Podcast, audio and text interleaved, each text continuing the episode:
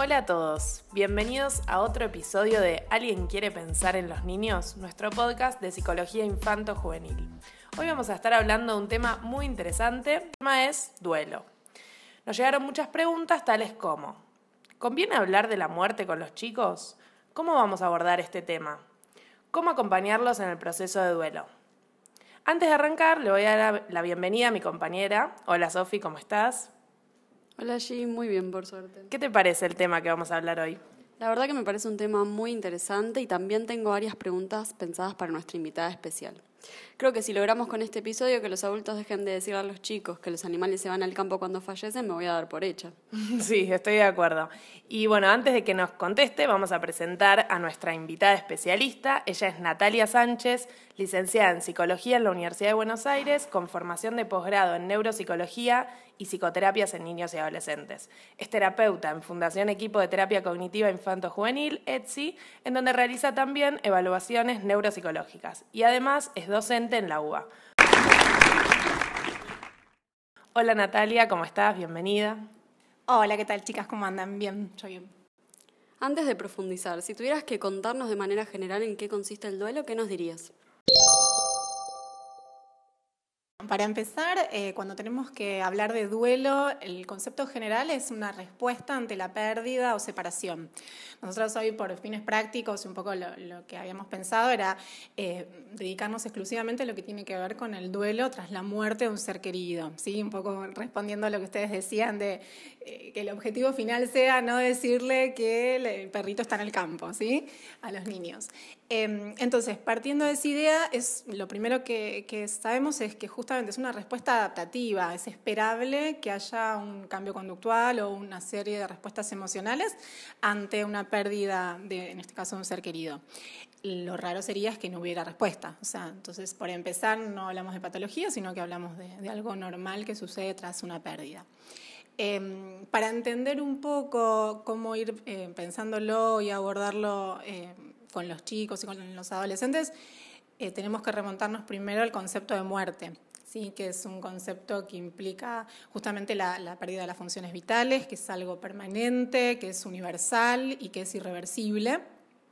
Y esto justamente, toda esta complejidad del concepto es tan abstracto que justamente no todos los niños lo van a entender de la misma forma, dependiendo de un montón de factores principalmente la edad o el estadio evolutivo en el que está ese chico, ¿sí? Eh, después otros elementos que van a influir en la respuesta o en la comprensión va a tener que ver con el acompañamiento, con la educación, con los recursos que tenga, tanto a nivel interno como externo. ¿Sí? sus recursos personales como también los recursos externos que de, quien acompaña el proceso. Eh, y que justamente, como les decía, tiene que ver con esto, con, con una respuesta adaptativa.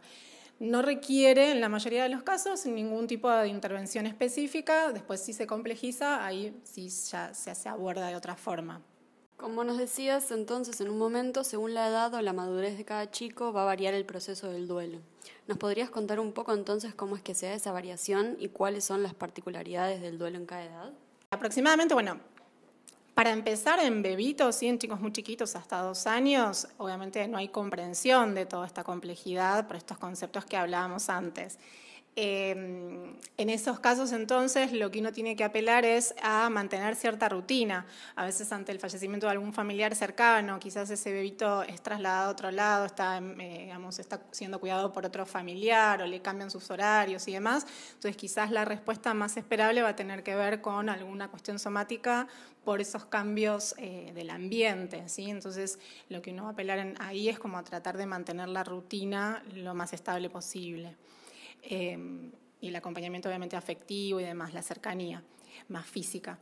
Después, em, ya entre los dos y los cinco años, eh, si bien hay cierta noción de este cambio, no, no, aparece esto de la permanencia. Entonces, las preguntas que pueden aparecer es ¿y cuándo vuelve? ¿no? Por ejemplo, em, o asociar, por ejemplo, la muerte a tener los ojos cerrados. Eh, yo tenía un paciente que, le decía a su mamá, no te duermas tanto, por ejemplo, cuando ella, por, el temor a esto. Entonces, en esas confusiones que se generan en esa edad, porque todavía no está el concepto de lo permanente y piensan que es irreversible, o por los dibujitos animados, que de repente un personaje se muere y aparece en la escena siguiente, ¿no? Em, ya después, a partir de los seis años aproximadamente, ya hay una noción un poco más realista, pueden diferenciar entre vivos y muertos y, un poco más el proceso. Y ya entre los ocho o nueve años tener mucha más noción de lo simbólico, ¿sí? la, la, cuestión del ataúd, etc. Em, y también esto, bueno, para pensar en el, acompañamiento ya pueden tener como también una, una participación más activa en la parte simbólica. Em, y ya, por ejemplo, con adolescentes ya es una noción más realista, tal cual como un adulto, ¿sí? ya están todos los, los conceptos adquiridos en cuanto a esto. ¿Qué tipos de duelos existen? ¿Varía, por ejemplo, si fue una muerte repentina o si se trataba de alguien que ya venía enfermo hace tiempo? Mm, más que variar el duelo en sí, en esos casos lo que está bueno es ir acompañando, supongamos hipotéticamente un, eh, chiquito, un adolescente que, está, eh, que tiene algún familiar muy cercano con alguna enfermedad terminal, ¿sí? donde ahí hay una variación quizás en esto que decís entre algo repentino o algo que ya, se, digamos, es un proceso que está a punto de suceder.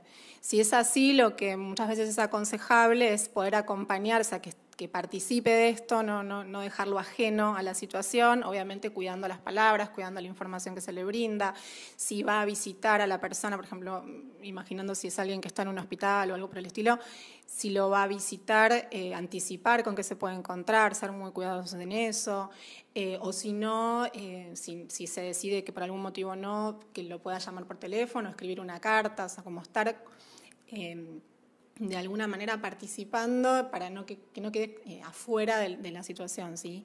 Obviamente si es algo repentino es completamente distinto y ahí bueno, va a que ir adaptando dependiendo de cómo haya sido. ¿no? Siempre, como les digo, sin, sin eh, ocultar, pero tampoco dar detalles eh, innecesarios. ¿sí? ¿Y es posible identificar si un duelo es patológico? ¿Qué situaciones aumentan la probabilidad de que un proceso de duelo se complique y a qué hay que estar atentos? Buenísimo. Eh, a ver, vamos por parte. Sí, se puede identificar cuando un duelo es patológico. Para empezar, como les decía, si hay ciertos cambios somáticos, eh, si de repente el chico no tiene hambre o eh, es esperable, por ejemplo, estoy hablando de lo normal, ¿no? Para, para, repasar un poco esto. Es esperable, por ejemplo, en niños chiquitos que de repente estén tristes y al ratito puedan estar jugando como si nada. O sea, estos cambios es, como más común en niños, no se ve tanto en adultos. Es común que puedan tener alguna queja somática, que tengan problemas para dormir o que estén más inatentos en el colegio, de repente con alguna dificultad académica, etc. Ahora, eso va a llevar un tiempo acotado y una vez que eso se resuelve, eh, siguen su vida naturalmente. O sea, esto es lo que les decía al principio, que no debería por qué tener una complejidad. Ahora, si esto no sucediera y se aparecen sentimientos de culpa muy marcados, o sea, puede aparecer un sentimiento de culpa porque muchas veces, sobre todo en chicos chicos, no queda bien claro lo que es causa-efecto. Pero si este sentimiento de culpa ya es muy acusante, si la persona em, eh, está permanentemente hablando de esto, si de repente no puede retomar sus actividades cuando, cuando eh, una situación de duelo se cronifica, por ejemplo, o lo que se llama el duelo postergado, que son aquellos casos donde pareciera que no pasó nada y después de mucho tiempo empiezan a aparecer síntomas o si se dio en una situación traumática donde puede haber eh, lo que serían síntomas de estrés postraumático asociados, entonces ahí eh, sí ya probablemente necesite algún tipo de intervención. Y entonces, justamente pensando en, en, factores de riesgo, ninguno de manera aislada, tienen que darse una conjunción, no siempre se, no tiene por qué ser este, específicamente desarrollar un duelo patológico, pero si, por ejemplo, el fallecido fuera alguno de los progenitores y tenía un muy mal vínculo o un apego inseguro con el, que, eh, con el superviviente, o el superviviente está atravesando una situación de duelo complicada y no puede ocuparse como debería, digamos, de ese, de ese chico, o en edades comprendidas entre los 10 y los 14 años, son como algunos elementos que podrían complejizar, pero no siempre sucede y tendrían que, y, ninguno de manera aislada, ¿sí? De hecho, hay algunos autores que plantean que en adolescentes muchas veces, en niños y adolescentes hasta, no al no complejizarse en muchos casos, puede hasta tener otras habilidades de afrontamiento, ¿sí? Por lo que venimos hablando nos va quedando claro que el duelo es un proceso normal, pero también que a veces puede entrar en una etapa, digamos, problemática. ¿Qué terapias existen y cuáles funcionan mejor para alguien que atraviesa un duelo patológico?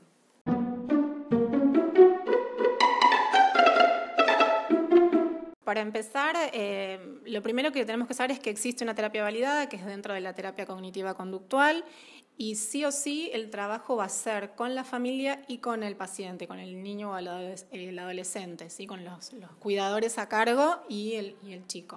O sea, nunca de manera aislada. A veces esto para tener en claro, si nos escuchan padres, que eh, no sería esperable que el chico fuera siempre solo a la terapia. Siempre va a tener que de alguna manera involucrarse la familia. Em, en el caso de que hubiera síntomas de estrés postraumático, lo que se suele hacer es primero se trabaja en los síntomas de estrés postraumático y después la elaboración del duelo.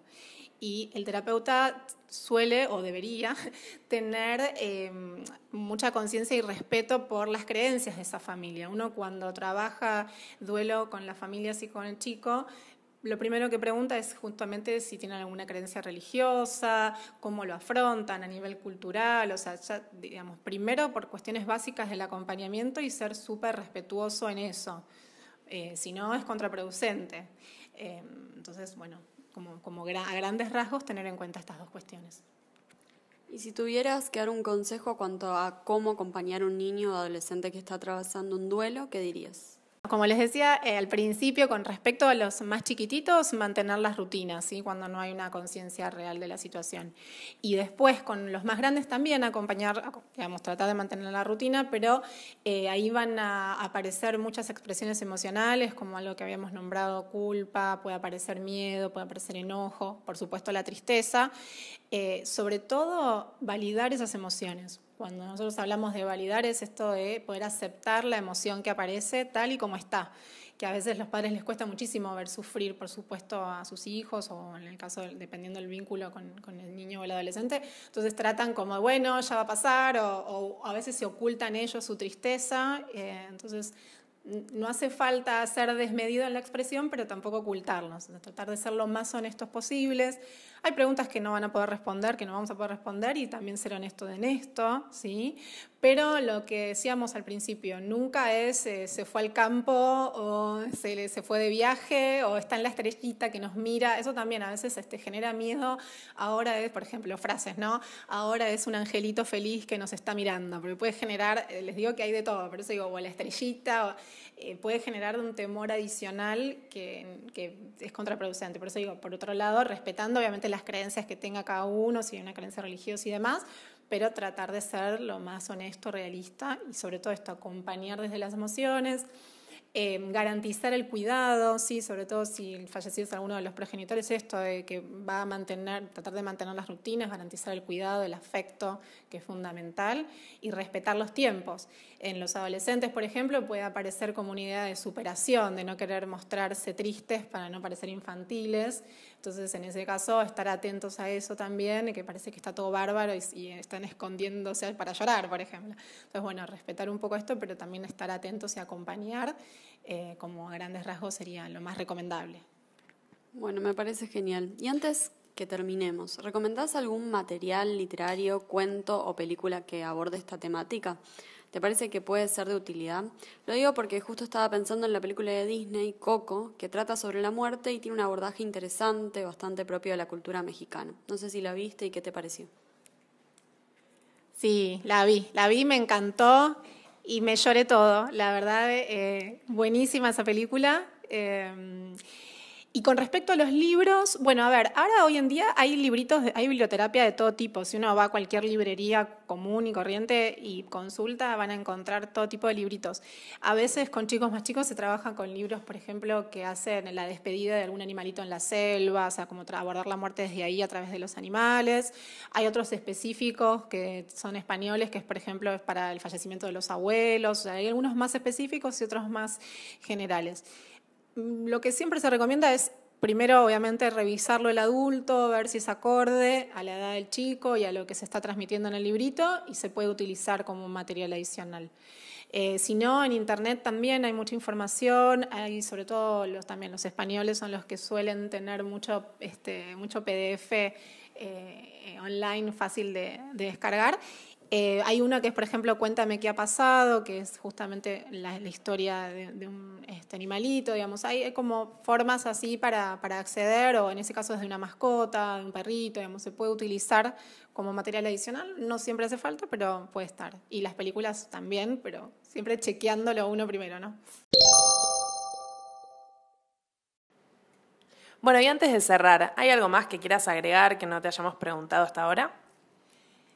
Sí, justo creo que no quedó claro, a lo mejor por las dudas lo repito, em, pensando un poco en lo que vos me decías antes de em, cómo acompañar y demás, otro punto importante es esto de permitir la participación de los rituales, obviamente dependiendo de la edad y si el chico, sobre todo primero y principal, si quiere participar, ¿no? Si no quiere, por supuesto hay que respetarlo, pero a veces este, se limita esto y está bueno que puedan participar, si es eh, a través hasta de una carta o de participar del velorio, el entierro, lo que sea, no dejarlos excluidos, contar dentro de cierto parámetro cómo va a ser y permitir la participación.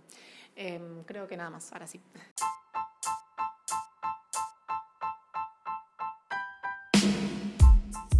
Buenísimo. Me parece que fue muy útil y muy interesante toda la información que nos brindaste, así que muchísimas gracias por venir, Natalia.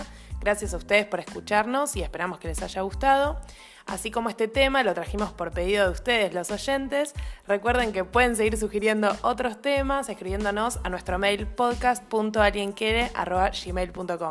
Muchas gracias y hasta la próxima. Esto fue ¿Alguien quiere pensar en los niños? Chau, chau.